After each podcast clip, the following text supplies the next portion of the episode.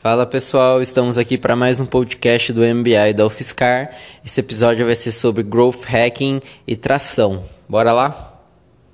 O professor da aula foi o Guilherme Negre, o Gui, né, da Tração Online. Ele trouxe muito cases, muito conteúdo e tudo com base em experimentação, muitos canvas, enfim, que ele, ele aprendeu nessas jornadas dele no mercado mesmo. Ele começou a aula falando sobre vários erros, vários entendimentos errados mesmo que as startups têm sobre como escalar e replicar, ter lucro.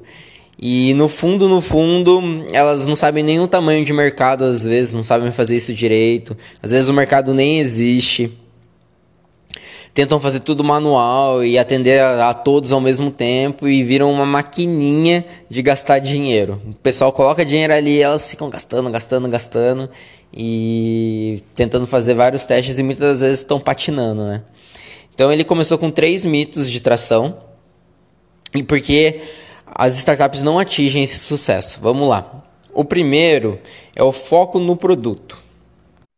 O pessoal que comete esse erro de foco no produto, muitas das vezes eles acreditam que o cliente não sabe o que ele quer ainda, entendeu? Que eles vão trazer um produto que vai ser inovador e aí o cliente vai gostar. Entendeu? E muitas das vezes acaba cometendo esse erro.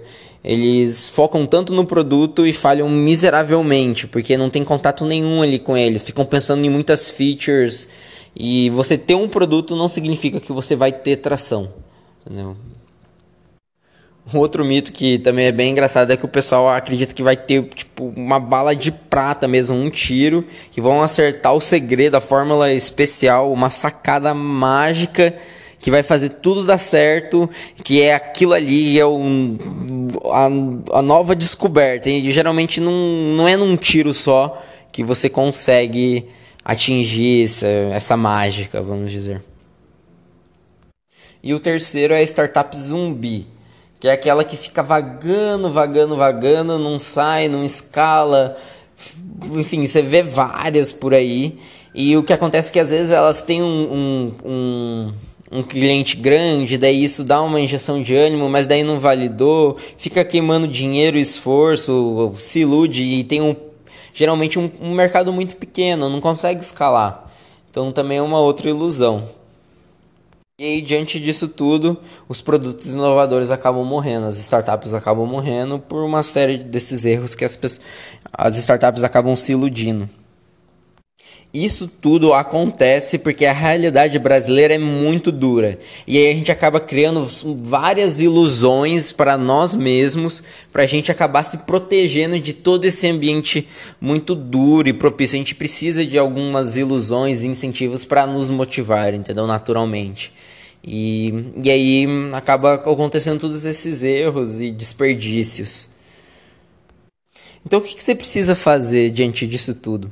Você precisa ir de cara com a realidade e com o contexto, ir para a rua mesmo, ficar conectado com realmente o que está acontecendo, não se iludir.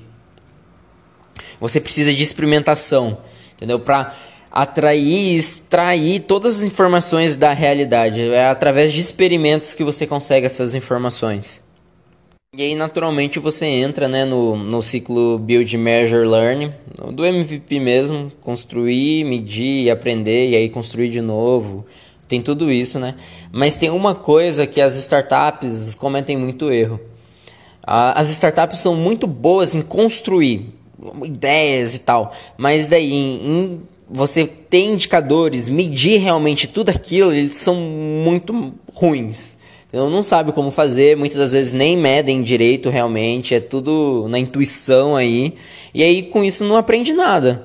Entendeu? Ou algo que não faz sentido, que não faz não faz diferença.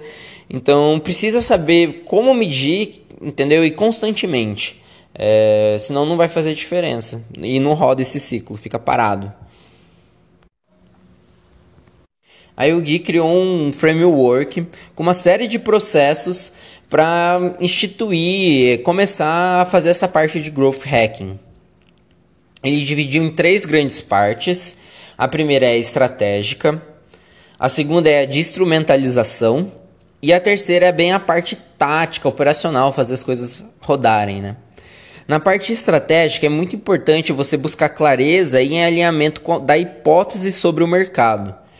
Conseguir ter o diagnóstico certo e tal. Ele atua muito na parte de persona, dor e momento. Você cria sua hipótese através daquilo ali e valida a sua persona, valida a sua dor. Com isso, você consegue gerar um propósito, o quanto você quer mudar essa realidade que você está se deparando com essas hipóteses e validações. E você imprime um diagnóstico. Você vê o quão difícil é mudar essa realidade. E aí você pode decidir atuar ou não. Na parte de instrumentalização, você precisa arrumar a sua casa para fazer growth. É realmente todas essas ferramentas preparar a base ali, o terreno.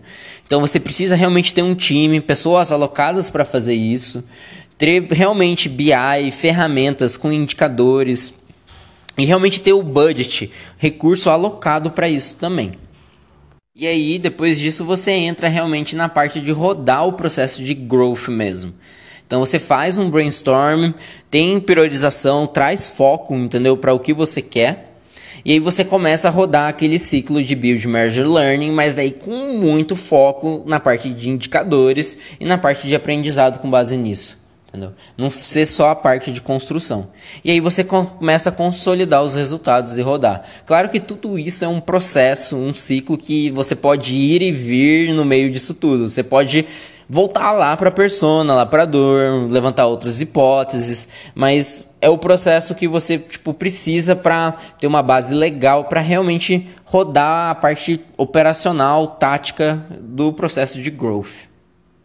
Além desse framework, ele trouxe vários outros casos, situações de mercado que realmente expressou ah, o que ele passou em aula. Então, o primeiro que ele trouxe foi da Gamma Academy, trazendo muito essa parte de, cara, não interessa o produto, a gente precisa achar a dor, é atacar ela, encontrar a persona e, e atacar a dor. E aí a da Gamma Academy eram de jovens que precisam de um emprego e a família fica cobrando ali. E aí o, o, jovem ali tem uma grande dor, a pessoa fica, a tia fica realmente em cima, não, você tem que arranjar um emprego, e o cara, você tá no sofá, e é, e é isso. E aí eles conseguiram, com o estado de Minas, acabou saindo uma notícia sobre a Game Academy, e as tias começaram a marcar todos os sobrinhos, a, a mãe, né, tipo, arranja emprego, olha só, entendeu, faz esse curso, daí você consegue um emprego, algumas coisas assim, e aí eles começaram a direcionar toda a estratégia de tração e de curso para essa dor, entendeu? Solucionar esse problema de os jovens não conseguirem um emprego, mas era muito mais uma dor da família pressionando do que do jovem não ter o emprego em si. Outra história que ele trouxe foi da Bix to Blue. É uma startup que está sendo acelerada pela iCombinator, maior acelerador de startups do mundo. E lá eles exigem que você cresça 10 vezes o seu tamanho atual coisa muito grande, assim, em, um curto espaço de tempo, né? E aí eles tinham crescido quatro vezes, então eles já estavam bem, assim, né, desenvolvidos, mas batendo no muro, não atingindo o que a Combinator pedia.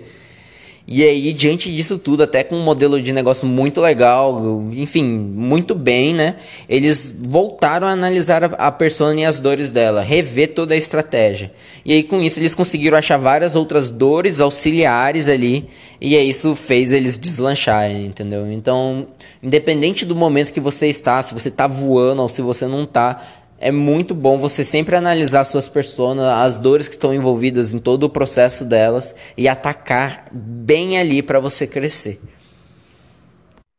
Outra história que ele também comenta é do, do Uber de passar roupa, né? Tipo, você contratava a pessoa para passar roupa na sua casa, ela ia, igual tipo motorista de Uber, só que uma pessoa para passar a roupa de você. E aí eles estavam, cara, perfeitos modelo de negócio, tudo rodando, eles só precisavam crescer, entendeu? Tudo certinho. E, e aí, só que tinha um grande problema. Eles não conseguiam medir indicadores. Entendeu? Eles não tinham essa visão que eles estavam bons e como que estava o mercado e o que estava acontecendo. Eles não mediam. E aí, justamente por não medir, eles não, eles não cresceram, estavam patinando ali e não aceleravam Entendeu? Então ele trouxe muito isso, que depois que começou a fazer todas essas coisinhas certas, bom, né? Naturalmente, se tá tudo encaixado. Então foi bem para trazer a importância de medir, entendeu? Você saber onde você está pisando e, e poder tomar decisões. Aí ele no final ele fez um resumão e, e aí os pontos que ele destacou é para você conseguir lidar com esse modo hard que é começar uma startup, gerar inovação e não, não se enganar, não se iludir, você precisa se chocar com a realidade. E para fazer isso, você precisa experimentar. Você precisa criar um processo estruturado de experimentação, e esse é o caminho para você conseguir ter tração. É preciso também muita clareza na camada estratégica. Você entender o que é preciso fazer agora para desbloquear o seu crescimento. E é persona, dor e momento, alinhando com o propósito e tendo o diagnóstico correto que você vai buscar isso é muito importante você saber o que é preciso fazer agora. É a informação mais importante para a startup. E agora, o que, que eu vou fazer? Essa tomada de decisão, ter esses indicadores te trazendo ali, ter o diagnóstico contínuo e um guia para os seus esforços é fundamental. E aí, aquele framework que ele passou para gente e que eu expliquei um pouquinho para trás, deixa muito claro, entendeu? Esse processo de diagnóstico e check de realidade mesmo. Não esqueça de gerar hipóteses, é um processo realmente. Junta ao time, encontre os melhores chutes educados aí e aí construa bons experimentos, boas perguntas. Dados são a luz no caos. E medir com clareza é essencial para conseguir ter esses resultados. Foca sempre nos aprendizados acionáveis. E com isso acaba o podcast. A mensagem que fica é: abrace a realidade, tenha os indicadores e com isso construa um processo para você crescer. É basicamente isso. Valeu, pessoal!